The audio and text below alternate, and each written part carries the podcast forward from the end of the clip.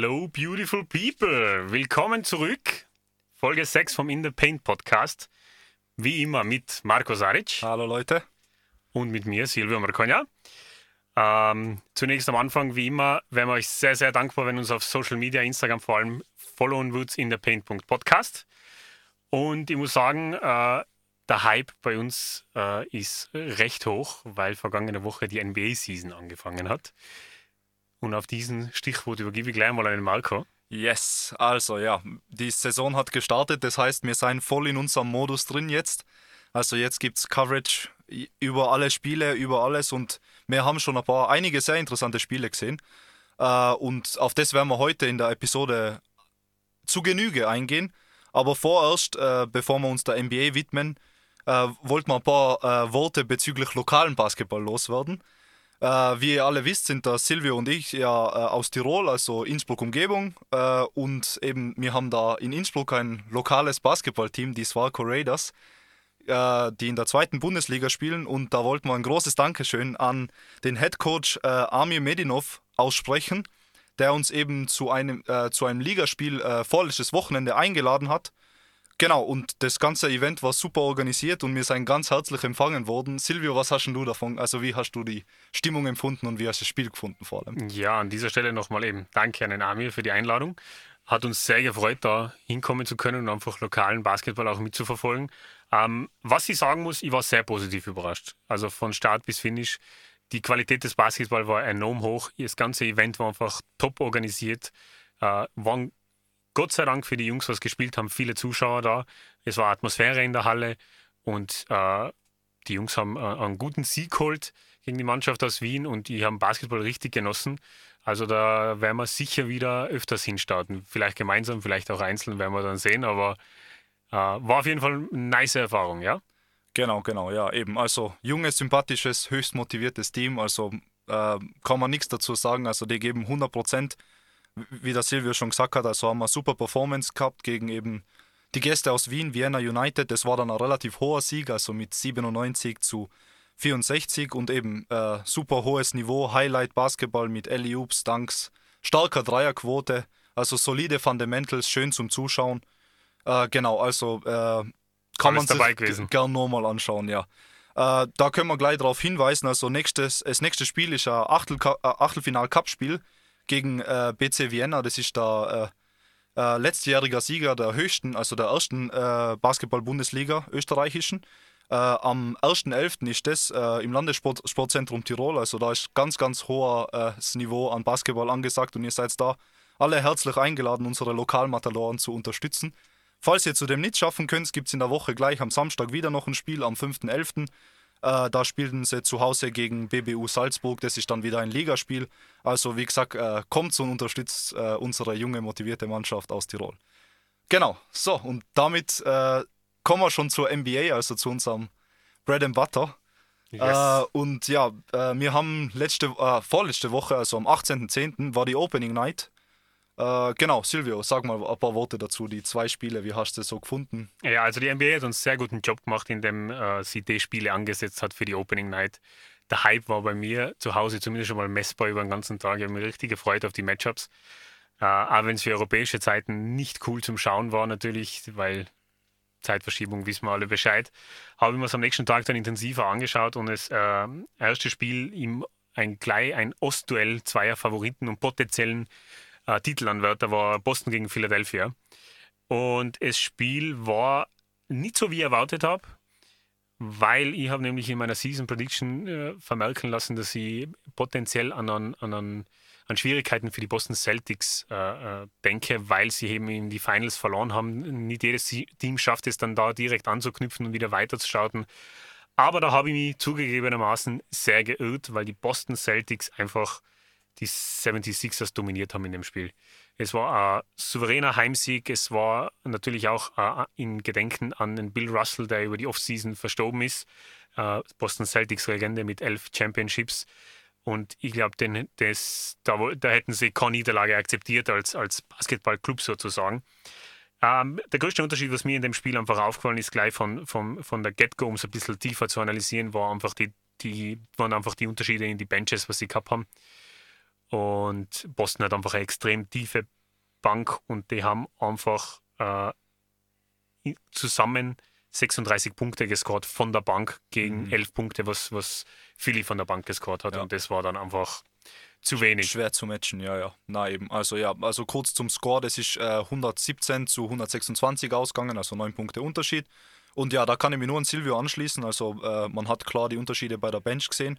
Aber auch äh, bei den Starting äh, Positions hat man eben, man weiß ja nie, wie man von dem Finals los äh, davon kommt und so. Und äh, eben der Jalen Brown und der Jason Tatum, die zwei Stars äh, der Boston Celtics, jeweils mit 35 Punkten, also zusammen 70 Zähler äh, auf den Tisch gelegt. Also das war wirklich äh, impressive und äh, ja, das hat Philly leider nicht matchen können. Und genau, wir werden dann genauer auf sie eingehen, also auf Philly und auf Boston ein bisschen. Boston ja. super Start, also ich glaube 3-0. Sie führen momentan die Standings an in der äh, East. Natürlich, die Saison ist nur lang, aber äh, kann sich schon sehen lassen, wenn man sich so zurückmeldet. Das ist definitiv äh, impressive und ja. Und ich muss nur anhängen über die ersten drei Spiele.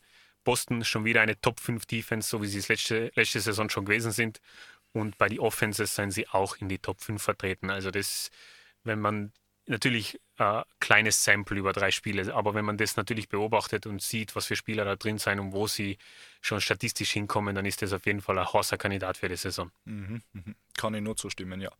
Äh, kurze Anmerkung zu äh, Philly auch noch. Also da hat man jetzt, äh, da waren, das ist eigentlich das einzige Spiel, wo der James Harden und der äh, Joel Embiid eigentlich halbwegs performt haben. Äh, Joel Embiid mit 15 Rebounds, 26 Punkten und James Harden mit mit 35 Punkten, 8 Rebounds und 7 Assists. Also so will man es eigentlich sehen und deswegen war es auch doch eher knappes mhm. Spiel. Also da ist mehr der Bench geschuldet, wie der Silvio sagt, äh, dass da die Niederlage auf den Kopf gegangen ist.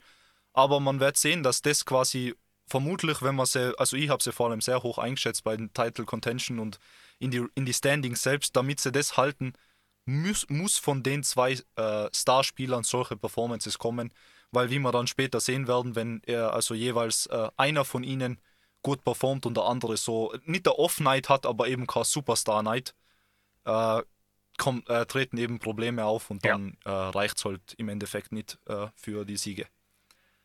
Ja. Hast du da noch was dazu zu sagen? Einzige, zu einzige Anekdote, was ich mir noch markiert habe, weil es mich einfach interessiert: Blake Griffin spielt ja jetzt bei den Boston Celtics, kommt ah, ja. von der Bank. Er sucht einmal momentan nur seine Rolle, aber ich glaube, dass er, er ist einmal sehr arbeitswillig auf dem Feld. Äh, ich glaube, er kann ihnen schon ein gewisser Spieler in Difference Maker bringen und das würde ich einfach einmal so stehen lassen und gerne beobachten. Also auch ja. gerne für die Leute, was zuhören, einfach einmal ein Auge drauf werfen. Ja, ja. Dann äh, wechseln wir gleich zum zweiten Spiel. Äh, Lakers gegen Golden State Warriors. Äh, ja, klingt schön das Matchup. Äh, LeBron gegen Steph Curry hat man ja schon ein paar intensive Battles gehabt, aber momentan seien die Teams einfach, würde ich sagen, nicht fair aufgeteilt.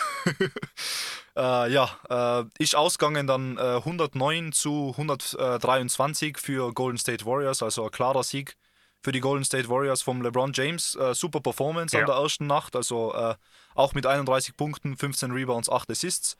Äh, Anthony Davis hat sich auch blicken lassen mit 27, 6 und Russell Westbrooks Statline schaut mal nicht so schlecht aus, aber wenn man sich die Quoten dann anschaut, ist, dann wird es ein bisschen fataler mit 19, 11, 3. Äh, ja, auf der anderen Seite äh, eben die ganzen, also Golden State Warriors, alle, alle wieder an Boot gebracht. Beim Draymond weiß man es ja nicht ganz, wie das jetzt dann weiter verlaufen wird. Aber alle Key Player da, alle Key Player äh, aktiv und stark und Steph Curry mit 30 Punk 33 Punkten äh, hat gleich auf den Tisch gehauen als äh, Champion, so wie man es erwarten wird von den mittlerweile Veteranen. Ja, was, ja. Wie, wie hast du das Spiel empfunden? Ja, also man hat sofort gesehen anhand von diesem Spiel, was ein richtiger Contender in meinen Augen ist und was ein potenzieller, unangenehmer Gegner in die Playoffs ist, weil das mehr seien die Lakers einfach im Endeffekt nicht, wenn sie überhaupt das sein, wie wir jetzt gleich im Anschluss dann drüber reden werden. Ähm, was einfach sehr auffällig war, kurz vor dem Spiel äh, seien sowohl die Verträge von Jordan Poole und Andrew Wiggins verlängert worden, beide auf vier Jahre. Äh, damit haben sie diese zwei, also unter die jungen Spieler seien sie zwar die Älteren, aber trotzdem noch mitten in, in ihre 20er. Ähm, und die zwei plus Wiseman Kuminga das ist die Zukunft der Warriors und der ist mhm. abgesichert und es ist für, äh, für mich einfach absolut faszinierend, wie die Zukunft schon abgesichert sein kann, obwohl du noch in Curry, in Clay Thompson und in Raymond Green auf dem Parkett stehen hast. Also das ist einmal Management vom Feinsten und das war für mich die größte Differenz auch in dem Spiel. Die Routine, Golden State daheim, die Stimmung und natürlich die Rings Ceremony. Sie haben ihre Championship Rings von letzter Saison bekommen. Da hätte ihnen auch nichts in, in Spaß verderben können, sozusagen an dem Abend. Ähm, und Lakers, same old, same old. Schrecklich von der Dreierlinie. Im ersten Spiel 25 Prozent von der Drei. Und es hat wirklich so ausgesehen, aber wenn ich es mal nächsten Tag dann angesehen habe, die Warriors haben ihnen wirklich die Dreierlinie überlassen. Die mhm. haben teilweise gesagt, lass uns sie lieber einen Dreier nehmen, weil es ist besser, als wie wenn der LeBron zum Cope zieht oder sonst irgendwas in die Richtung. Mhm. Haben wir bessere Chancen, wenn sie von außen shooten. Und es hat sich einfach bestätigt. Ja. 25 Prozent von der Drei. Und der LeBron hat sogar danach in der Pressekonferenz gesagt, mein Team sollte vielleicht daran denken, warum wir so viele offene Würfe von der 3 bekommen, ob das nicht gewollt ist. natürlich, er mit seinen ja. zigtausend IQ im Basketball hat es natürlich sofort erkannt, aber genau so ist es dann gewesen. Ja, eben. Ja, da habe ich, erinnere mich an ein paar Possessions, wo sie einfach komplett alle in die Paint gesteckt haben. Also das ist nicht einmal, falls sich jemand das Spiel nicht angeschaut hat, das schaut nicht einmal so aus, als ob sie quasi so, dass sie so hovern, also dass sie so an, an Schritt zurück sein, so dass vielleicht ein bisschen zu spät bist zum Contesten, aber trotzdem äh, ein Drive verhindern könntest. Na, das ist wirklich, also die stehen teilweise zwei, drei Meter weg vom Gegenspieler. Ja. Es sind einfach fünf Leute fast in der Zone. Also das ist schwer vor und die, perfekt eigentlich ein Blueprint vorgelegt, wie man die Lakers schlagen kann für alle anderen Teams. Das ist dann auch, also das ja. hast du, glaube ich, letzte Woche zu mir gesagt, das ist ein bisschen bitter, dass sie gleich gegen die Golden State Warriors da spielen, damit man gleich die Vorlage kriegt. Ja, so, so schlägt man sie im Endeffekt. Ja. Äh, und ja, eben, wenn, wenn sie nur stark von der Paint sein und äh, ja, man, sie haben trotzdem ein paar Punkte gemacht, also eigentlich eh impressive, äh, die Statlines, was äh, dementsprechend, wie sie verteidigt wurden. Aber ja, das, das man muss ein bisschen, in der heutigen Liga muss man einfach ein bisschen gefährlicher von der Dreierlinie sein. Ja. Aber wenn man nicht vielleicht das beste Dreipunkt-Wurfteam ist, aber dass du am Feld stehst und keiner äh, einfach konsistent, wenn er frei ist, einen Dreier trifft, ist, äh, ja, glaube ich, du musst, zumindest, du musst zumindest effizient sein. Ja. Ich würde dann einfach das Volumen an Dreiern runtersenken, die wenigen, was nimmst, schauen, dass die Hitters so gut wie möglich und dann einfach andere Sachen machen. Ich meine, mit der AD und mit dem LeBron hast du zwei Spieler, die im Midrange und in der, im Paint rein einfach alles machen können, was sie wollen. Und mhm. ja, ich bin sehr gespannt, weil wir eh gerade bei den Lakers sein, die Opening Night haben wir so quasi in dem Zug ein bisschen eine Revue passieren lassen. Es war auf jeden Fall sehr cool zum Schauen.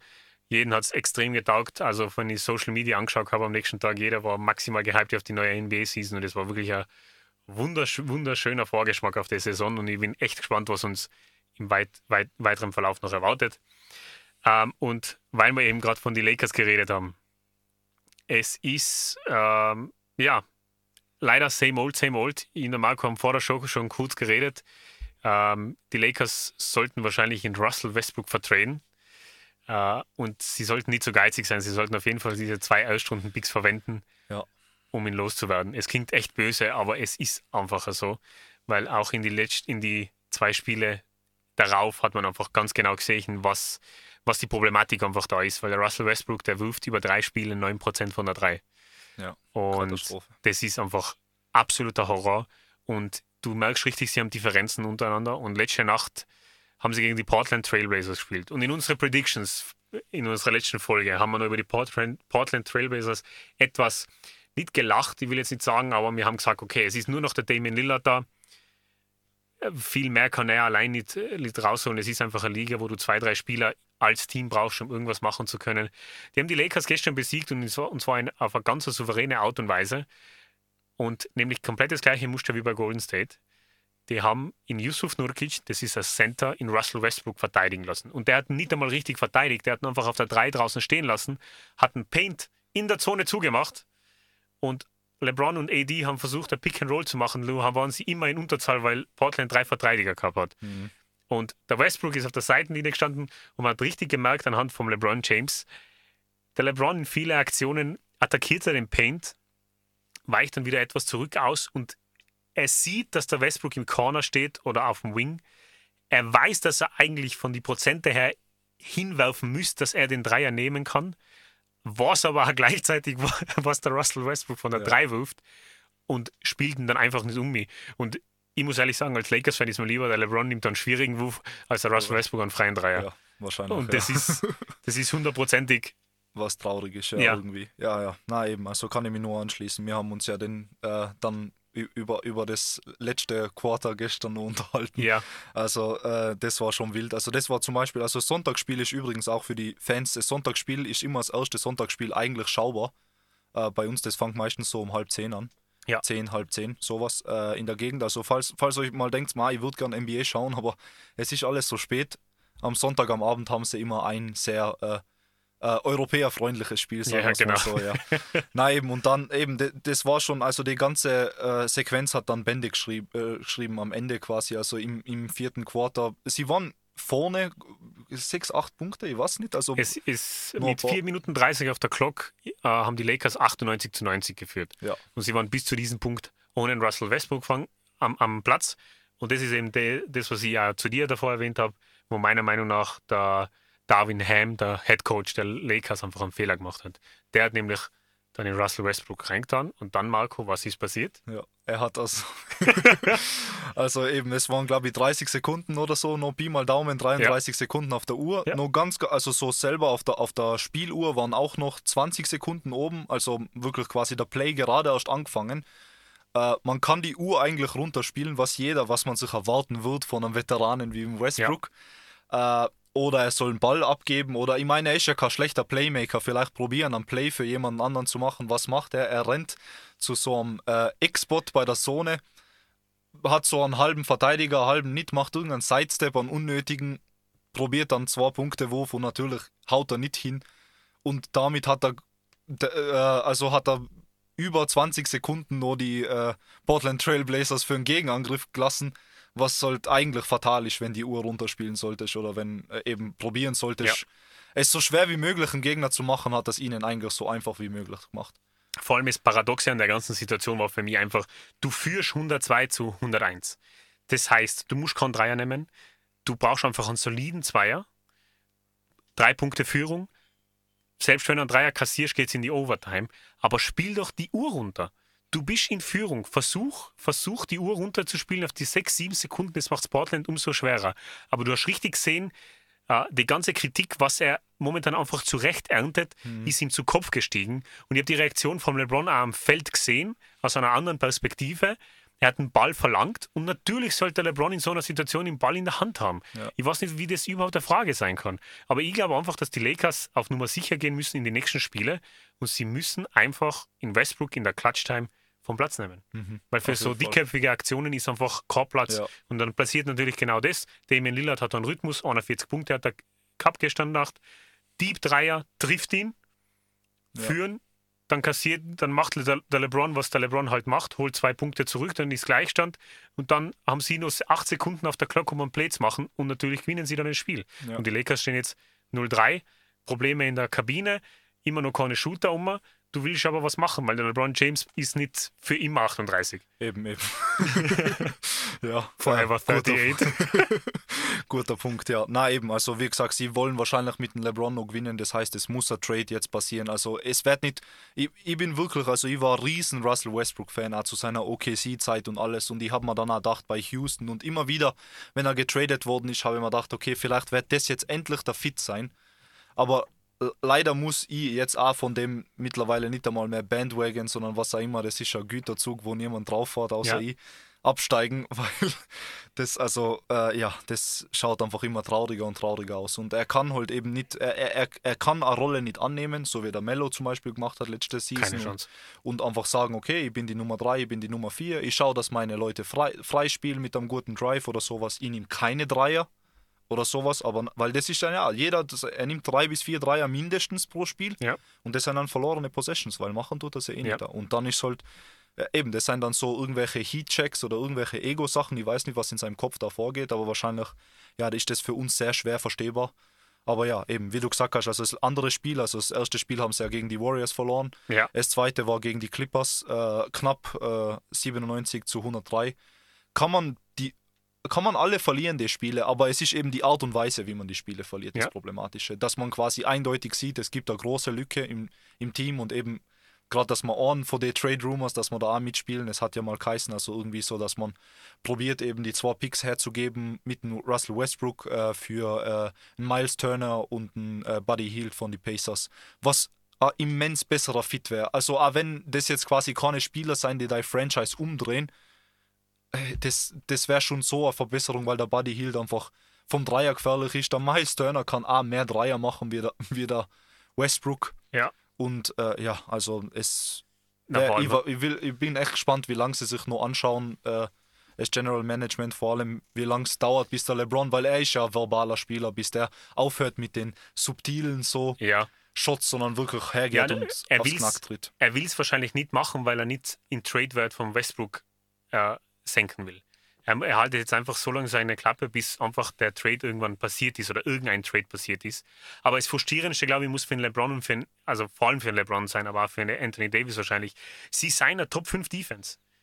Die Lakers spielen super gute Defense. Sie seien aber bei den Offensive Stats die letzten der Liga. Sie seien sie seien auf 100 Possessions 9,5 Punkte schlechter als wie das nächstschlechteste Team. Das ist wild, ja. Und das sind die Orlando Magic. Ja. Weißt, da reden wir einfach von einem ganz anderen Team, das an einem ganz anderen Punkt in ihrer, in ihrer Zeitleiste ist, was, was Ambitionen angeht. Ja. Und ja, er haltet sich nur zurück. Ja, ich bin gespannt, wie lange, aber ich glaube, der Rob Pelinka, der GM der Lakers, der hat momentan keine ruhigen Nächte, Interviews, Tage. Also das ist, glaube ich, Wahrscheinlich, ja. weil das ist einfach ein Franchise, was gewinnen will.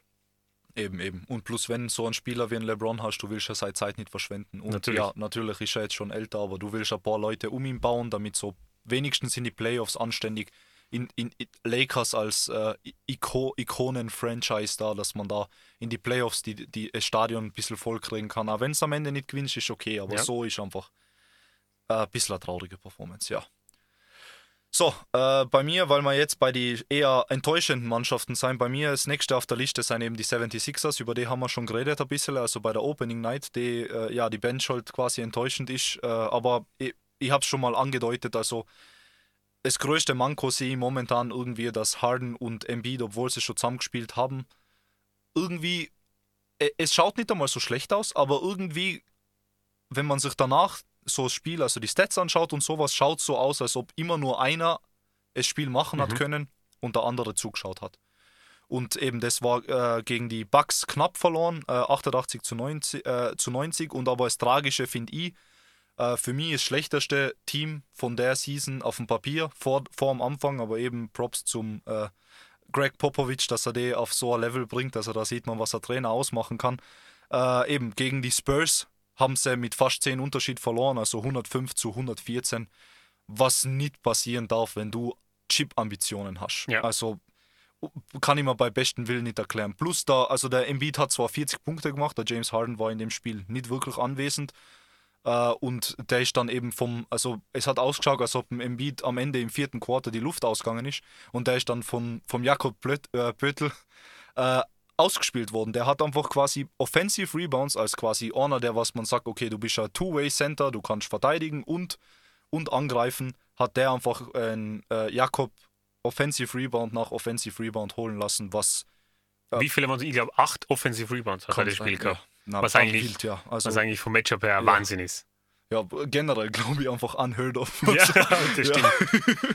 Aber ja, kein, es, ich, ich- weiß nicht. Also ich, ich hätte vor allem, ich gebe ihnen jetzt nicht das eine, den Benefit of the Doubt, dem wo du sagst, okay, die müssen nur ins Spielen reinkommen, die haben schon zusammengespielt. Du kannst nicht weiter hinten sein im Chemistry bilden als andere Mannschaften, die zum Beispiel, schauen wir uns die Cavs an, bei denen funktioniert, die haben gerade jetzt einen Donovan Mitchell Code, Ja.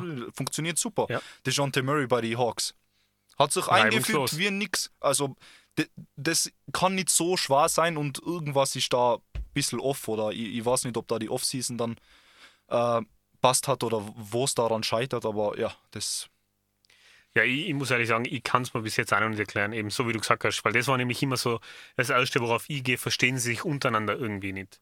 Aber selbst wenn sie sich nicht verstehen würden, sie haben schon miteinander gespielt. Das heißt, gewisse Moves, gewisse Taktiken, gewi- gewisse Spielzüge am Feld funktionieren sicher schon. Die haben sie beide intus, weil sie es eben schon voneinander kennen. Und, und da frage ich mich halt einfach, was passiert da? Ich meine, was ist der Embiid? Ist eigentlich jemand, der vor allem MVP-Ambitionen hätte, der ja. will was, der, der, will nur was erreichen, der will Gas geben. Letztes Jahr war er extrem frustriert, dass er nicht gewonnen hat, auch wenn er zu Recht nicht bekommen hat auf dem zweiten Platz. Ähm, der muss sich einfach, der Effort muss einfach stimmen. Und so wie du sagst, so ein Spiel mit acht Offensive Rebounds, da, da, da könnte man, der Jakob Pölt hat gegen einen Rookie Center gespielt. Ja. Aber nicht einmal dann passiert sowas, weil der Rookie Center tut wenigstens ausboxen und den Effort zeigen. Aber wenn der Embiid bei solchen Sachen schon Probleme kriegt, dann weiß er nicht, wo das für dich hinführt. hinführt. Und vor allem im Osten wird es ja nicht einfacher. Eben. Wenn du solche Spiele nicht gewinnst, wie gegen die Spurs zum Beispiel, und die Spurs jetzt irgendwie großartig schlecht zu machen, aber sie sind einfach nicht gut auf dem Papier. Wenn du solche Spiele gegen die abgibst, dann bist du plötzlich nicht mehr 2er, 3er, 4er Seed, sondern dann plötzlich 5er, 6er, 7er, ja. vielleicht 8er Seed und dann sehen die Gegner in deinem Playoff-Run viel, viel, schlimmer aus, weil ja. dann warten die Heat, die Bucks und die Celtics und gegen die hast du, hast du als Philadelphia momentan nichts entgegenzusetzen. Ja. Na eben, also ich, ich hoffe, also ich, ich, ich hoffe immer nur, dass es like quasi ja Off-Night war, dass sie einfach ein bisschen eine brauchen, um in die Season zu kommen.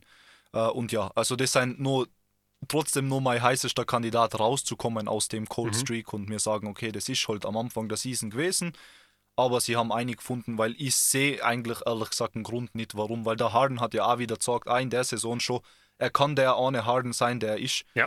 Und ich, finde, das ist dann einfach zu schade, irgendwie traurig und schade, dass man da das nicht zusammenkriegt. Aber ja, hoffen wir mal aufs Beste. Vielleicht war es eine Off-Night, vielleicht hat irgendwas mit dem Magen nicht gestimmt, wer weiß. Und ja. Ja, es ist ja eine kleine, sehr kleine Sample-Size. Eben, also. eben, eben, kann ja nur alles passieren. Genau. Äh, so, bei der nächsten, äh, es, die nächsten, die was ich jetzt quasi bei äh, momentan off habe, wobei ich das finde, das ist jetzt so mit ein bisschen Beigeschmack zu genießen, ist einfach äh, Heat. Mhm. Äh, weil sie haben gegen die Raptors jetzt das letzte Spiel geholt, ja. Äh, Sonntagmorgen. was gut ist, die Raptors sind ein starkes Team, wie es ausschaut. Wir haben die, also ich finde vor allem, ich habe die volle unterschätzt in der Preseason. Ja. Äh, Könnte ja. leicht sein. da, glaube ich, habe ich denen zu niedrig angerechnet, vor allem, dass der Pascal Siakam und sowas, dass der einfach, äh, ja, der kann, ich glaube, er hat in einem Spiel hat er 37 Punkte gemacht, ja. also definitiv eine Monster-Performance, also und gegen den gewinnen ist dann wieder gut, aber man hat eben gesehen, so, okay, die Celtics waren das zweite Spiel, haben Adi, Heat hat das zweite Spiel verloren und das erste, das Auftaktspiel gegen die Bulls verloren. Alles gute Mannschaften, kann man alles verlieren, aber wenn du quasi in die Finals warst, das letzte Jahr, äh, ja, hätte ich halt gehofft, dass man da, dass es knapper wird und spannender, weil sie sind alle mit 10 Punkte Unterschied verloren worden. Ja. Mehr als 10 Punkte. Also genau. da scheint, scheint, irgendwas Gröberes nicht zu stimmen. Ja. Ja, sehr interessant. Ja, äh, Raptors haben wir, glaube ich, du auf 10 gerankt, ich auf 9, also haben wir beide ja. etwas unterschätzt. Äh, da habe ich mir auch natürlich Zusammenfassungen angeschaut. Äh, das Trio, Van Fleet, Siakam und Scotty Barnes, harmoniert super. Du siehst sofort, die Teamchemie stimmt.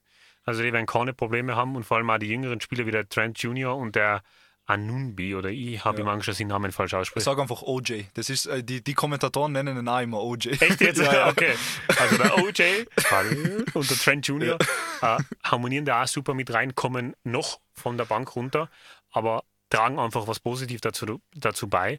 Also ich bin auch, äh, schaue auf unsere Predictions und denke mir, oh, ob wir da nicht einen Fehler gemacht haben, aber wenn man die Season ist lang, beobachten wir das Ganze einmal, weil natürlich, wenn einer von den Spielern ausfallen würde über längere Zeit, dann wäre es schon problematisch. Ja. Wir haben sie einmal auf 9 und 10, aber Playoff kann ich, also in die Playoffs sehe ich die 100 Prozent. Ja, also, also da, jetzt nach dem Start, ja, ja, definitiv kann ich unterschreiben. Also wie gesagt, es kommt immer darauf an, wie stark die anderen Teams sind, mhm. aber momentan schauen die Feuer und Flamme aus und es schaut definitiv so aus, als ob ja, man von denen noch einiges hören wird, die ja. Season. So, wenn wir schon angefangen mit Teams, die gut ausschauen, was, welches Team findest du momentan am meisten impressive? Also welches hat die richtig vom Hocker gehauen, wo du sagst, okay, bei denen läuft's? Ähm, ja, man könnte jetzt die klassischen Namen nennen, so wie die Celtics zum Beispiel oder, oder äh, Memphis natürlich auch einen soliden Start hingelegt, aber ich muss sagen, Utah Jazz. Mhm. Utah Jazz. Ich habe sie bei mir in die Predictions auf Platz 13 gesetzt. Äh, ich kann es einfach nicht glauben, die stehen 3-0. Und wir haben eh schon vor ein paar Tagen miteinander geredet und haben uns gedacht, man, wir haben die auch unterschätzt, weil den Kader, wenn man sich den dann irgendwann einmal ansieht, dann denkt man sich, hoppala, die schauen etwas besser aus, als ich mir zunächst erwartet habe. Und sie stehen 3-0. Sie performen einwandfrei. Der Lauri Markkanen blüht ja. auf einmal wieder total auf. Den hat er Trade, wie es aussieht, richtig motiviert. Mhm. Also richtig, richtig coole Truppen. Jordan Clarkson ist da und du hast dir hat ganz spezieller Spieler gefallen. Ja, der Kelly Olinik. Ja. Also Wahnsinn. Das, das hat mich so überrascht, dass der so aufgehen kann, weil der war ja, äh, ich glaube, er war lang bei den Celtics, Miami Heat und so. Genau. so äh, eben, also äh, immer solider, äh, kommt von der Bench oder wenn sie quasi gerade Schwächen gehabt haben auf seiner Position, haben sie ihn auch spielen lassen. Ja. Aber er war nie so der, der was es i-Tüpfelchen drauflegt. Und mir ist vorgekommen, vor allem, also ich habe mal das Utah Pelicans Spiel dann genau angeschaut, Okay. da wo einen Game Winner dann gemacht hat. Äh, und keine Ahnung, also 20 Punkte von einem Kelly Olynyk, also das äh, ja, sieht man nicht oft. Da sieht man eigentlich, wie gut die Spieler eigentlich sein und wie sie aufgehen können, wenn du ihnen wirklich die Chance gibst, eine tragende Rolle zu haben. Genau das gleiche beim Jordan Clarkson. Der war ja Six Man die ganze Zeit jetzt bei Ja. Utah, hinter äh, Donovan Mitchell, hinter ähm, äh, Mike Conley, also das waren die zwei Hauptguards halt von Utah und jetzt eben haben sie immer noch einen Mike Conley. Utah hat, ist immer noch da. Donovan Mitchell ist weg, kein Problem für den Jordan Clarkson, der füllt die Schuhe perfekt. Äh, ja, solide gespielt, alle Spiele, also wirklich, also und vor allem die Combo mit Lauren Markkinen, also so, solche äh, Bigs zu haben, die gut Dreier schießen können, die äh, in der Paint gefährlich sein, ich weiß nicht, also was man sich da mehr wünschen kann, also wirklich überragende Mannschaft, also Ja, also, aber wenn man sie sich an- anschaut von, vom Aufbau, sie haben wirklich fünf, sechs sehr solide Spieler. Und dann haben sie noch von der, von der Bench in äh, Tellen Horton Tucker und Rudy Gay, was jetzt natürlich keine großen Scorer sein, aber da kommt auch was Produktives rein. Zwei, drei junge Spieler. Und eben der Mike Conley, der ist einfach ein Veteran, der kann ihnen sicher viel zeigen und, und, und einfach Wissen weitergeben an sie. Also ich bin sehr positiv Gesunde überrascht, weil, Mischung, ja. weil ich habe sie wirklich, ja, Platz 13, also nur die Thunder und die Spurs habe ich im Westen ja, hinter nein, ich ihnen. glaube auch, ich habe die relativ weit unten, ich erinnere mich nicht mehr an meine, aber das war bei mir auch so unten in die, wenn es Relegationsplätze geben wird, dann werden, würden sie um den kämpfen. Dann, vor allem jeder hat da gesagt, ja, die werden wahrscheinlich schauen, dass sein Dings, dass sein Victor äh. Wembanyama, jetzt habe ich mir den Namen angeschaut, weil das letzte Mal haben wir nicht gewusst, wie der Franzose heißt.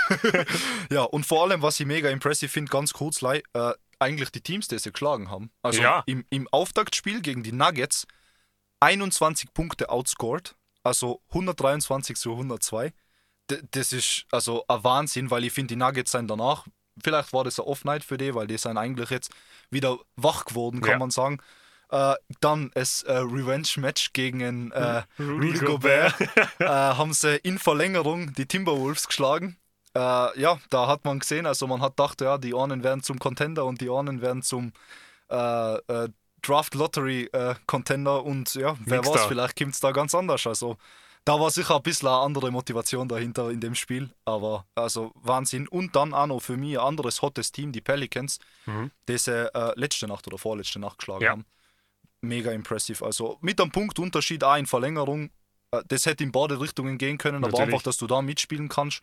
Vor allem die Pelicans schauen super hot aus momentan. Also Ja. tadellos. super spaßiges Team zum Zuschauen. Also für alle, die zuhören und, und eine richtig coole Mannschaft sehen wollen, auch von der Action, was ihnen geboten wird, äh, die Pelicans wirklich, äh, wir haben eh schon äh, fast richtig prediktet, dass sie eine Wundertüte werden können. Aber die Kombination mit Ingram, mit Zion Williamson und dem CJ McCollum, die funktioniert super, harmonieren richtig gut. Das einzige Schade ist, letzte Nacht hat äh, Zion Williamson bei einem Dank, Zion Williamson, damit ich es mal richtig ausspreche und nicht immer zwei, drei Buchstaben verschluckt, ähm, hat bei einem Dankversuch, ist auf seiner Hüfte gelandet, die wird heute untersucht, hat gestern raus müssen aus der Partie. Hoffen wir mal, drücke ich alle Daumen, dass es nichts Gröberes ist. Er ist selber rausgegangen. Ich hoffe, dass es nicht so wild Okay. ist. Oder? Ja, also er ist so ausgekumpelt, Ja. aber äh, so ein Walk-Off hat er mal gemacht. Das ist schon mal Ja, das ist echt ein ja. gutes Zeichen. Weil das ist ein Team, das, das, also da würde ich mich auf eine Seven-Game-Series einfach freuen. Ja. In Zion haben wir so viele Vorgeschmäcker bekommen, aber nie eine ganze Saison und das würde ich mir einfach liebend gern anschauen. Mhm. Und einfach auch der Brandon Ingram, ein Ex-Laker, wo ich immer noch sauer bin, dass der abgegeben worden ist, aber den wün- wünsche ich quasi als Laker-Fan nur das Beste. Und er blüht richtig auf, ist einfach die Number One dort. Und also zumindest noch die Number One. Und die machen die ihre Sache richtig gut. Ja, die können ja One-Two-Punch sein. Ich finde es sogar besser, wenn sie so quasi vom Team sein, so qualitativ, dass du gar nicht richtig weißt, wer die Wer Number die Nummer One ist, ist. aber sie sind stark. Und eben, wie du gesagt hast, die Mische mit dem CJ McCollum funktioniert super, weil eben du hast die klassische Kombination, dass eigentlich der Zion und der, und der äh, Brandon Ingram sind jetzt nicht so ball-dominant. Der Brandon Ingram kann natürlich seinen eigenen Shot createn, Mhm. aber sie sind lieber Off-Ball und äh, da passt halt so ein Guard wie der CJ McCollum, der halt eigentlich Portland äh, Wahnsinnssaisonen hingelegt hat, der passt da perfekt hin. Und ich finde, most impressive, also sie haben die Hawks geschlagen in ihrem Auftaktspiel. Total solide, weil das Team ist auch jung und äh, stark und äh, gibt viel Effort. Die Hornets haben sie geschlagen im letzten Spiel. Äh, und ich finde aber most impressive war die Nets. Ja. Die haben sie outscored äh, mit 22 Punkten, 108 zu 130. Ja. Und das war wirklich. ich Also, habe dazu geschrieben, äh, im ersten Spiel gegen die Netz, die Netz vermöbelt. So habe ich das Ganze beschrieben, weil das habe ich mir am nächsten Tag intensiver angeschaut. Und die Netz haben zwar waren über lange Strecken produktiv, auch der KD hat gut ausgeschaut, aber sie haben sie dann wirklich mit ihrem Elan, mit ihrem Schwung, äh, mit ihrer Kraft haben sie sie einfach ausgehebelt und Ja. dann wirklich, sie haben sie echt vermöbelt. Also deswegen, ja, ist relativ treffend, weil eben eine Mannschaft, die so wenig Defense hat, gegen so physikalische, körperlich starke Mannschaft Ja. einfach anzukämpfen, da ist halt eben der Zion Mismatch Albtraum. Also, äh, ja. Ja. Das Spiel ist äh, kurz das äh, Netz Pelicans Spiel, das habe ich mal genau ausgeschrieben, also alle äh, Statlines auch und so. Mhm. Äh, das ist 100, also habe ich schon gesagt, 108 zu 130 ausgegangen. Äh, da ist eben die Netz sein, um kurz auf sie einzugehen, äh, wie erwartet. Sie spielen nicht Defense und outscoren jedes Team, wenn sie gewinnen. Dann Ja. ist es einfach quasi, du kommst mit der Offense nicht zurecht. Äh, eben wenn der Kyrie und der Kevin Durant beide aufdrehen, dann passt das. Vor allem eben der Joe Harris ist wieder zurück, äh, den ich super Also, finde. Joe. ja. ja, also äh, haben sie wieder gute Dreier. Der Ben Simmons passt auch nicht schlecht ein. Ich meine, er ist jetzt nicht immer der, er ist jetzt nicht der All-Star-Typ, wie, wie Leute halt so predicted haben, oft einmal. Aber er hat für, für die Defense, weil er ist ein guter Defensive Player, er hat hin und wieder, also wenn man sich die Highlights anschaut und so, ist hin und wieder mal so ein Ben Simmons-Stil drin. Was die Nets, glaube ich, gar nicht so schlecht tut, weil oft einmal haben sie es einfach nicht. Äh, ja, eben. Und äh, bei dem einen Pelicans-Spiel war einfach der Kyrie, der hat nur 15 Punkte beigetragen und dadurch halt, ja. Äh, und eben die Top 3 auf der anderen Seite. Also Brandon Ingram mit 28, 7, 5. Zion Williamson mit 25, 9, 3 und CJ McCollum mit 21, 4, 6. Also das ist ein Team-Effort, der sich sehen lassen das kann. ist das Rezept für viele Siege. Ja. Wenn du so Ball sharen kannst und, und drei Spieler einfach in die Richtung performen, dann ist das einfach richtig das, was, wir, was sie brauchen. Um nochmal kurz auf die Netz zurückzukommen. Ben Simmons, ich sehe, was du sagst mit der Defense, warum er dort wichtig ist, weil er ist neben KD jetzt einfach auch derjenige, was einfach ein Heavy Load carryen kann auf der, äh, also auf der Defensive Side. Äh, ich erwarte mir trotzdem mehr von ihm offensiv. Also er kann slashen, er kann zum Cope ziehen und er kann von dort auch aus Bälle verteilen, wenn er will. Und das müssten sie sich ein bisschen mehr zunutze machen, weil ich glaube, das steckt schon noch in ihm. Ähm, er hat natürlich ewig und noch länger nicht mehr Basketball gespielt. Es sind jetzt zwei oder drei Spiele. Deswegen lasse ich ihm mal nur Zeit. Den werde ich aber auch genauso wie so ein Blake Griffin etwas enger beobachten und genauer beobachten, einfach um zu sehen, wie sich das Ganze entwickelt. Weil bei ihm ist es natürlich auch immer so eine Charakterfrage. Aber werde ich auf jeden Fall ein Auge drauf Ja, werfen. definitiv. Also, ja, also da, man kann sich schon mehr erwarten von ihm. Aber kurz als Gegenfrage, würdest du überhaupt ihm einen Ball geben, also ein Offensive Play für einen Ben Simmons machen, wenn der KD und der Kyrie auf dem Feld stehen? Das ist halt immer das, was ich immer denke. Vielleicht ist gar nicht im Plan, dass der Ben Simmons zur Offense so viel contributed. Das, das kann durchaus sein. Also in der Offense hat für mich wahrscheinlich zu 60% der Zeit oder 70% der Zeit der Kyrie äh, im Ball in der Hand. Also zumindest schon mal im, äh, im, Beginn, im Beginn vom Aufbau und dann übergeben an den KD. Aber ich finde schon, dass der Steve Nash, also der Head Coach von die Brooklyn Nets, das so timen könnte, dass in den Minuten, wo, wo du in Kyrie auf die Bench schickst zum Ausruhen für seine Pausen und so weiter, dass du ihm Ben Simmons da im Ball gibst und zumindest in der Regular Season ihn versuchen lässt, was er machen kann. Weil ich glaube, das ist sehr wichtig in die Playoffs, wenn sie es denn dorthin schaffen. Ich hoffe schon und ich denke schon, dass Ja, sie es dorthin schaffen ja. würden. Also müsste viel schief laufen, dass sie es Ja. nicht schaffen. Aber das wäre einfach ein anderer Ansatz, weil auch einige Teams wissen, wie sie in Kyrie verteidigen. Viele Teams wissen ja mittlerweile, wie sie in KD äh, verteidigen sollen. Und das wäre für mich, glaube ich, einfach ein guter Ansatz oder so Schweizer Taschenmessermäßig, dass du einfach nur, Nur nur, eine, hast, Out, nur eine Out hast. Und so weit kommt halt natürlich nur, wenn er eine gewisse Anzahl von Possessions wirklich die Offense auch machen kann. Bin ich gespannt. Werde Ja. auf jeden Fall beobachten. Sei mal gespannt. Erfahrt es natürlich auch in die nächsten Folgen von ja, uns, Ja. was da passiert ist in der Zwischenzeit. Ho hoffentlich hat er der Steve Nash zugekocht, aber die Tipps vom Silvio, das war ein bisschen mitschreiben. Kann er viel dazu lernen. Ja. Äh, so, hast du noch irgendein Team, was du besonders herausheben willst oder irgendein Spiel, wo du jetzt sagst, das wäre jetzt ein Spiel, wo du unbedingt drüber reden willst? Ja, das erste Spiel von Mavs. Und das war gegen die Phoenix Suns. Über die zwei Teams haben wir jetzt eigentlich noch fast gar nicht geredet. Und was da ganz interessant war, ähm, von Suns Seite, und da komme ich jetzt nochmal noch ganz kurz auf die Lakers zurück. In dem Spiel hat der Chris Paul ist er von der Bank gekommen. Der Cameron Payne hat als Starting Point Guard fungiert. Und zwar aus dem Grund, weil in der Preseason hat der das Lineup, was sie da gehabt haben mit dem Cameron Payne, wunderbar funktioniert und sie haben mhm. einfach ganz, sind immer ganz gut zu hohe Führungen gekommen am Anfang vom Spiel. Und dann siehst du jetzt den Unterschied zwischen Russell Westbrook und zum Beispiel Chris Paul. Der Chris Paul ist ein Veteran des Spiels, einer der besten Point Guards aller Zeiten. Und der sagt sich, na was was, lass sie anfangen, ich bleibe derweil auf der Bench sitzen, komme dann nach fünf bis zehn Minuten, weil mehr war es nicht da, komme dann rein und dann gehen wir zu unserem Regular Game über. Mhm. In die zwei, Im zweiten und dritten Spiel haben sie es jetzt noch nicht probiert. Ähm, sie probieren sich also quasi etwas durch, hat der CP3 wieder angefangen, aber in der Preseason haben sie das ganz oft gemacht und das ist für mich ein ganz großer Unterschied und das ist eine Sache, die der Westbrook bei den Lakers machen müsste und sagen sollte, hey, Team, es funktioniert ohne mich besser, ich komme rein, wenn mich braucht, sagt mal, ja. wann das ist und macht Wenn die Ohren außen sein und man irgendeinen Westbrook, der mit dem Kopf durch die Wand einläuft, ja. Nein, also scheint nach einem Erfolgsrezept zu sein, vor allem also CP3, äh, ich glaube, der hat eh jetzt, äh, ist jetzt auf die Nummer 3 äh, All-Time Assists List, ja. also jetzt wächst er und wächst er da hoch. Also schauen wir mal, ich meine, John Stockton ist uneinholbar. Ja, aber, ich mein, 5000 vor ja. alle oder 5800 ja. vor alle. aber trotzdem, also sehr impressive und eben, das zeigt wieder die Größe von ihm, also wie ein Veteran eigentlich sein sollte, ohne Ego. Äh, oder natürlich hat er wahrscheinlich jeder von den Profispielern hat er Ego, aber er hat sein Ego im Griff, sagen wir es mal so. Ja. Äh, und quasi er will, dass sein Team gewinnt und nicht, dass er gewinnt. Und das finde ich, also rechne ihm hoch, hoch an. Und, und er akzeptiert einfach, dass er in dem Alter uh, defensively uh, uh, nicht, also nicht zu 100 Prozent auf ihn verlassen kann, weil natürlich der Körper nicht mehr kann. Und es war gegen die Mavs genau das Matchup, wo sie in die Playoffs verloren haben. Und wer sich zurückerinnert, der Luka Doncic hat ihn in der Playoff-Serie einfach das Leben zur Hölle gemacht. Ja. Der hat ihn in den Paint reingedrückt und mit seinem Gewicht und mit seiner, mit seiner Beinarbeit, Beinarbeit hat er ihn einfach wirklich das Leben zur Hölle gemacht. Und dass er da dann so clever ist und sagt, na, wisst was, lasst es für einen Jüngeren machen, der zumindest etwas dagegen drucken kann, anstatt mich, das finde ich super. Und wie es aussieht, hat es eh funktioniert, weil die Suns gewonnen haben. Auch wenn es knapp war, aber es war mal... Ja, es hat, war mal ein Erfolgserlebnis. Und wenn ja. sechs Punkte Unterschied sein, dann sind sechs Punkte Unterschied. Eben. Also Kurz zu den Mavs. Was, was haltest du vom Seawood? Chris Wood, ich habe mir irgendwo notiert. Uh, Chris Wood, für mich die Überraschung der Saison bis ja. jetzt als Spieler. Weil mir, letzte Saison, er war ja bei Houston.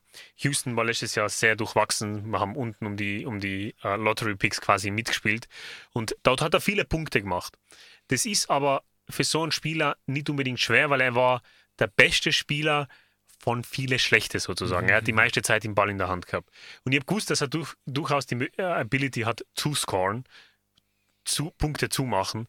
Aber dass er das dann in so einer Partie mit dem Team neben dem Luka Doncic dann auch auf die Reihe bekommt, ja. hat mich sehr überrascht. Und er hat im zweiten Spiel genauso weitergemacht. Er hat zweimal 25 Punkte aufgelegt. Richtig solide. Sehr beeindruckend. Und ja. ich habe mir Sorgen gemacht um die Mavs, weil sie ihn äh, Brunson mhm. äh, ziehen haben lassen zu den Knicks.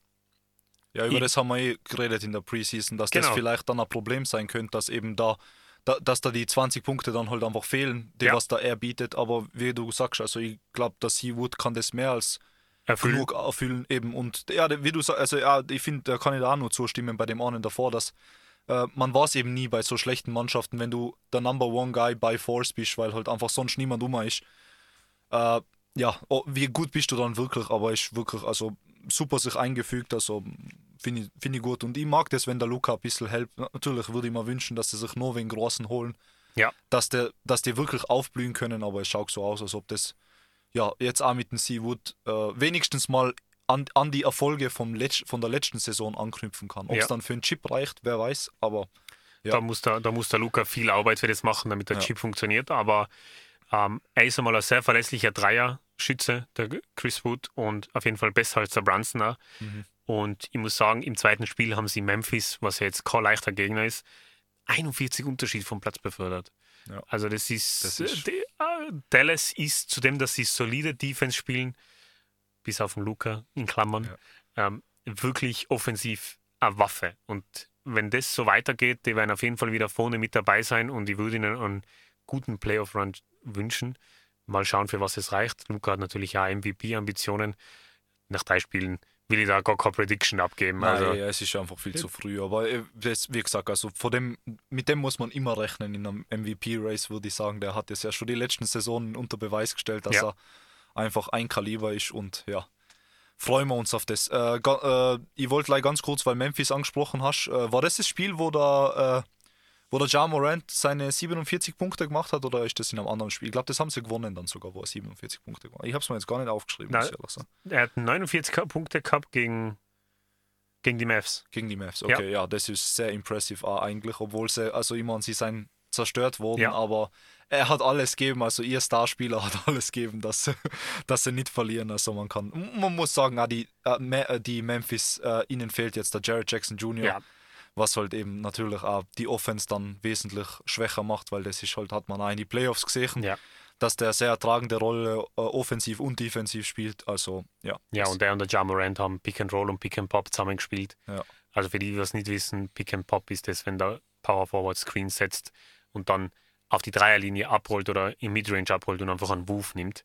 Und ähm, ja, das, das fehlt ihnen natürlich. Aber ich muss sagen, meine Kritik an den Ja Morant ist immer groß. Vor allem, weil ich immer, immer denke, ich weiß nicht, wie lange er das ohne Verletzungen schafft. Mhm. Aber jeden Tag in der Früh, wenn ich aufstehe und auf, in die Highlights von letzter Nacht, reingehe, Memphis ist die erste Seite, auf die ich gehen muss. Weil jede Partie ist irgendein absurder Block, ein absurder Dank, irgendwas Übermenschliches ist immer dabei. Und drei Spiele und ich glaube, er hat schon drei äh, äh, Kandidaten für die Highlights of the Season. Also ja. unglaublich. Also äh, House of Highlight ist, Ja. ist glücklich, dass es Ja. ihn gibt. ja. Also wirklich, Human Highlight, Highlight Reel. Ich Ja. hoffe nur, dass er wirklich injury-free seine ganze Karriere bleibt, dass er wirklich keine Verletzungen hat und also Memphis eine Gefahr, wirklich Mhm. eine Gefahr. Bin ich sehr gespannt. Ja, ja. Hast du sonst noch ein Spiel, wo du so jetzt unbedingt drauf Mm. eingehen würdest? Konkretes Spiel, Sonst hätte ich eins. ja bitte. Und zwar Denver Golden State. Denver Golden State. Weil äh, Denver Nuggets haben ja das Auftaktspiel verloren gegen Utah. Ja. Äh, was kurz erschreckend ausgeschaut hat, aber eigentlich nicht so tragisch, weil äh, ja, kann einmal passieren. Vor allem jetzt, wo wir gesehen haben, dass Utah nicht so der äh, Gratis-Punkte-Kandidat ist, sondern äh, dass man da definitiv mit der Mannschaft rechnen muss. Ja. Äh, Spiel ist ausgegangen für Denver äh, 128 zu 123 und äh, gegen Golden State, die auch tadellos gespielt haben, der Steph Curry hat seine 34 Punkte gemacht, vom Andrew Wiggins hat man 23 gekriegt, vom Clay Thompson 16, okay, das könnte besser gehen, aber im Endeffekt, sie waren die Golden State Warriors, so wie man sie kennt. Äh, und deswegen auch quasi, äh, ich habe mich ein bisschen bestätigt gefühlt in dem Spiel, obwohl es viel zu früh ist, für das, dass ich sage, also dass die Denver, glaube ich, aus der West auskommen. Weil einfach auf der anderen Seite, ich finde das, also auch bei den anderen äh, Sachen, die haben immer, die haben immer mehrere Spieler, die zweistellig scoren. Ja. Und der Jokic ist jetzt, seitdem der Michael Porter Jr. wieder zurück ist und äh, der Jamal Murray hat jetzt in dem Spiel nicht gespielt, aber sonst in die anderen, der Ja. kommt auch wieder langsam rein in seinen Rhythmus. Er ist jetzt kein 50 Punkte Spieler mehr, aber äh, die kommen wieder in das ein, wo der Jokic sich wohlfühlt, wo er seine 20, 25 Punkte macht. Eben äh, 10 Assists hat er gehabt, äh, 12 Rebounds, also mehr als der Assist-Gott spielt. Und äh, eben die ganze Mannschaft, also quer durch die Bank, hier lese mal einfach vor. Äh, Aaron Gordon 10 Punkte, Michael Porter Jr. 17, äh, der Jokic 26, äh, Caldwell Pope, äh, KCP äh, 17, Bruce Brown Jr. 20, Jeff Green 10 und den Namen werde ich jetzt komplett butchern, Nashon Highland 14. Also sie haben auf dem Dings, was ich mir jetzt, also vom, äh, wo ich mir jetzt ausgescreenshottet habe von den Statlines, gibt es genau einen Spieler von, von denen, die nicht 10 Punkte gescored haben. Also Ja. das ist Ballsharing, das ist Basketball. Super heiße Mannschaft. Ja.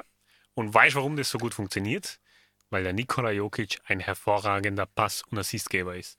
Die, solche Leute, solche Leute, die Spieler von der Bench können nur scoren oder oft nur scoren, wenn sie Quality Assists kriegen. Und das sagt mir die Statistik einfach aus. Und ich habe es mir eh notiert und wir haben auch kurz drüber gequatscht. Ich habe mir drauf aufgeschrieben. Für den Jokic wäre die perfekte Rolle genau das. 20, 25, 10 Assists, 10 Rebounds. Das jedes Spiel bis zu die Play Playoffs. Er muss nicht sich komplett alle Batterien leer spielen. Mhm. Die Rolle bis zu die Playoffs, sie werden da locker der dritte Seed sein oder der zweite Seed. Ähm, und dann in die Playoffs kann er einfach hochdrehen Ja. und dann ist das eine Rezeptur für einen richtig, richtig langen Run in die Playoffs. Glaube ich auch, ja. Vor allem eben, er, er muss ja, wenn es funktioniert, ohne im Hochdrehen und die Spieler mitspielen, super. Und dann eben in die anderen Spiele, wo halt, du kannst halt nicht immer von jedem von deinen Roleplayer erwarten, dass sie da über die 10 Punkte geben. Ja. Wenn es mal bei einem nicht läuft, dann macht halt der Jokic die 10 Punkte mehr. Weil das haben wir schon oft gesehen, dass er 40, 50, 30 scoren kann, Ja. ohne Probleme. Und wenn er das sich aussuchen kann, die Nächte, an denen das notwendig ist, und es nicht forcen muss von Tag ein, Tag aus, So dann wie glaube letzte ich, das Saison. wie letzte Saison, dann glaube ich, das leid. Also, und eben der Jamal Murray, ich meine, der Michael Porter Jr., der ist, der ist gewohnt, verletzt zu werden und zurückzukommen. Der schaut immer super aus, wenn er zurück ist. Also, ich hoffe, dass sie beide gesund bleiben und äh, eben den ja Jamal Murray hat halt viel Load Management. Also, der spielt halt nicht alle vollen Spiele. Minuten und nicht alle Spiele, aber hat auch schon gut ausgeschaut in dem, was er gespielt hat. Also kann man viel erwarten. Ich glaube, die, die Mannschaft wird sehr gefährlich und auch wenn es so early ist, fühle ich mich relativ confident in meinem Ja, Pick. sie, sie haben einen sehr intelli- intelligenten Headcoach, die wissen genau, was sie tut, auch vor dem, wie sie es aufteilen. Ähm, ich sehe sie wirklich als einen der Favoriten im Westen und, und der Jokic, ohne einen MVP-Titel jetzt äh, schlecht zu reden, aber der Jokic hat jetzt zwei hintereinander gewonnen. Wenn er sich jetzt, glaub, wenn ich, wenn ihn jetzt fragen würde, was wäre er jetzt lieber, der Championship oder der MVP, würde er 100% mit voller Überzeugung sagen, der Championship. Ja. Und deswegen finde ich das perfekt für ihn, wenn er sich schonen, unter Anführungsstrichen immer, wenn er sich etwas 10% zurückschalten kann, die anderen ihre Sache machen kann, was für die alle eh wichtig ist, wenn sie von, von Verletzungen zurückkommen. Und dann ist das für ihn perfekt. Wenn es notwendig ist, komme ich und rette den Tag und dann in die Playoffs sei mal ein unangenehmer Gegner. Ja. Und das wird 100%, also so wie es jetzt aussieht, wird es sicher so sein. Plus mega attraktiver Landing-Spot eigentlich für jeden Free Agent, der so quasi äh, eine Roleplayer-Rolle kriegt, Ja. weil er weiß, ich werde einen Ball da kriegen. Ich werde nicht nur am Platz stehen und zuschauen, sondern ich werde ein Teil der Mannschaft sein. Ja. Und das finde ich also solche Mannschaften sein immer die, die die interessanten Roleplayer dann kriegen am Ende des Tages. Ja, Okay.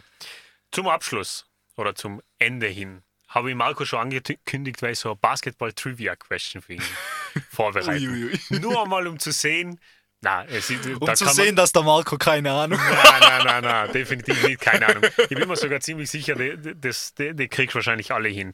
Wir haben nämlich Oh, jetzt gestern, noch mehr Pressure. wir haben, wir haben, wir haben gestern über, über äh, die Chicago Bulls und den Mar Rosen geredet. Haben wir kurz in unserer Vorbereitung drüber gequatscht und dann habe ich zu ihm gesagt, ah, da habe ich vor ein paar Tagen eine interessante Statistik gehört. Das baue ich gleich morgen ein, bin ich gespannt, was es was sagst. Also, es geht um Clutch Players. In die letzten zehn Jahre, seit 2012 bis Ende letzter Saison, welche fünf Spieler haben die meisten Clutch-Shots gemacht in diesem Zeitraum?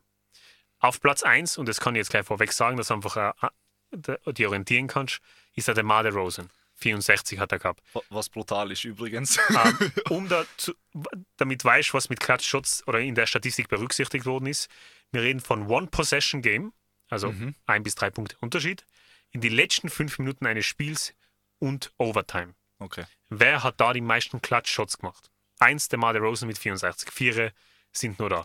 Okay, ich probiere es jetzt mal zu engineeren, meine Antwort. Also Ja. erstens einmal, Also- wahrscheinlich, du kannst mehr Klatschshots machen, oder was? Willst du mir noch einen Tipp geben? Ja, du musst nicht, ich will dir nur sagen, du musst sie nicht in einer Reihenfolge okay, ja, oder auch nicht der Zahl hin tun. Ja, passt. Das Ich würde ich nämlich nicht Namen. schaffen. okay, also, äh, ich, ich, ich probiere meine Antwort zu engineeren. Also, weil einmal, der Spieler muss oft einen Ball kriegen in die Klatsche. Ja. Das heißt, er muss der, Gu- der Guy sein Ja. von der Mannschaft. Was, was ich dann überraschend finde beim DeMar DeRozan, wobei er war der Guy in äh, Toronto. Genau. Also wahrscheinlich ist es dem da zuzuschreiben. Ja. Auf jeden Fall da rein, obwohl viele Leute ihn wahrscheinlich haten und sagen, ah, du bist nicht klatsch und bla bla bla. Ich glaube, in der 4 ist der LeBron drin. Ja.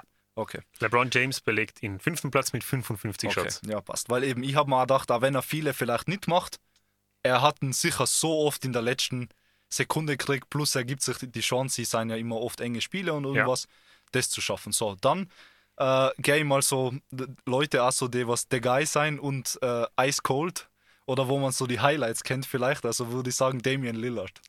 Korrekt, Damien Lillard, Platz 3, 61. Yes. Damit fehlen dann Nummer 2 und Nummer 4. Puh, okay, also. Äh, ich will irgendwie jetzt mal, mal auf der Zunge liegt mal Steph Curry, aber ich bin mir nicht sicher, ob ich es sagen soll. Äh, warte, ich gehe noch ein bisschen die Spieler durch. Wer sein denn, wer wäre denn so ein Kandidat? Jimmy Butler, aber er hat, glaube ich, nicht so oft die Chance gehabt auf sowas. Äh, ja, egal, ich gehe mal einfach mit Steph Curry. Probieren wir mit Bauchgefühl. Steph Curry, Platz 2 mit 62. Okay, super. Das heißt, leider noch 4 fehlt mir. Dir fehlt nur noch 4. Äh, du hast jetzt schon bestanden. Ich habe gesagt, 4 kriegst du sicher hin. Okay. Also jetzt fällt der Platz 4 zwischen LeBron und Damien Und Lillard. Damian Lillard. Hat gleich viele wie der Damien Lillard. Okay, okay. Passt. Äh, probieren wir mal. So, also wer hat 10 Jahre lang die Position von. Ah, warte. Vielleicht. Kann es sein? KD? Ja. Na. Ach, schade. Egal, sagen wir es. Okay. Oder, oder soll ich raten? Du willst schon einen Tipp haben. Ja, ein Tipp fast. Er hat mit dem LeBron James zusammengespielt. Er hat mit dem KD zusammengespielt. Oh, Ist heute, der Name ist im Podcast heute schon gefallen. puh. Wer hat mit. KD, mit KD und mit LeBron James. Oh, der Russell Westbrook? Ja. Oh, wow, okay. Schockierend. Schockierend, Schockierend, ja, fast, aber ja. auf Platz 4, 61. Gleich wieder bei Da- Damien Lillard. Klatsch, Buckets. Müssen ja keine Dreierwürfe sein. Nein, ja, sondern stimmt schon, Auch ja. Drives und Layups. Ja, man vergisst, wie gut der war früher. Also, wer war ja, wo er noch jünger war, war der es quasi mit dem, mit dem Kopf durch die Wand ja, Ja. viel legitimer zu machen. Und er also, war der Primary Ballhändler bei, bei OKC, OKC, über ja. vier, fünf, sechs Jahre, Ja. nachdem der KD gegangen ist. Also man vergisst. Und auf jeden Fall, wie ich auf das Ganze gekommen bin, ist einfach, was ich ja Zuschauern ans Herz legen will, ist, äh, wie, man muss aufpassen, wenn man Kritik und wie, wie man Kritik gibt. Weil der Mar Rosen ist für mich in dem, in dem ganzen Szenario ein Paradebeispiel, weil er einfach immer kritisiert worden ist für, für sein Midrange-Game und dass das nicht mehr zur NBA passt und so weiter. Und er blüht jetzt wieder auf. Er hat MVP-Ambitionen und wenn man sich denkt, letztes Jahr hat er von drei Teams ein Veteran-Minimum angeboten gekriegt, wo er Free Agent gewesen ist ja, das finde ich schon. was einfach ein absoluter Also, Disrespect ist. Und dann schaust du so eine Statistik an und siehst einfach, wie, wie klatsch das Ganze ist. Und so bin Ja. ich auf jeden Fall auf das Ganze gekommen und habe gedacht, interessant, muss ich auf jeden Fall dem Marco Ja. sagen. Aber auch das Narrativ, dass der LeBron James nicht klatsch ist, ist damit bitte beim Fenster draußen für alle. Und ich verteidige LeBron James, das heißt einmal auf jeden Fall was. Also, ja. Da wird er da halt schicken.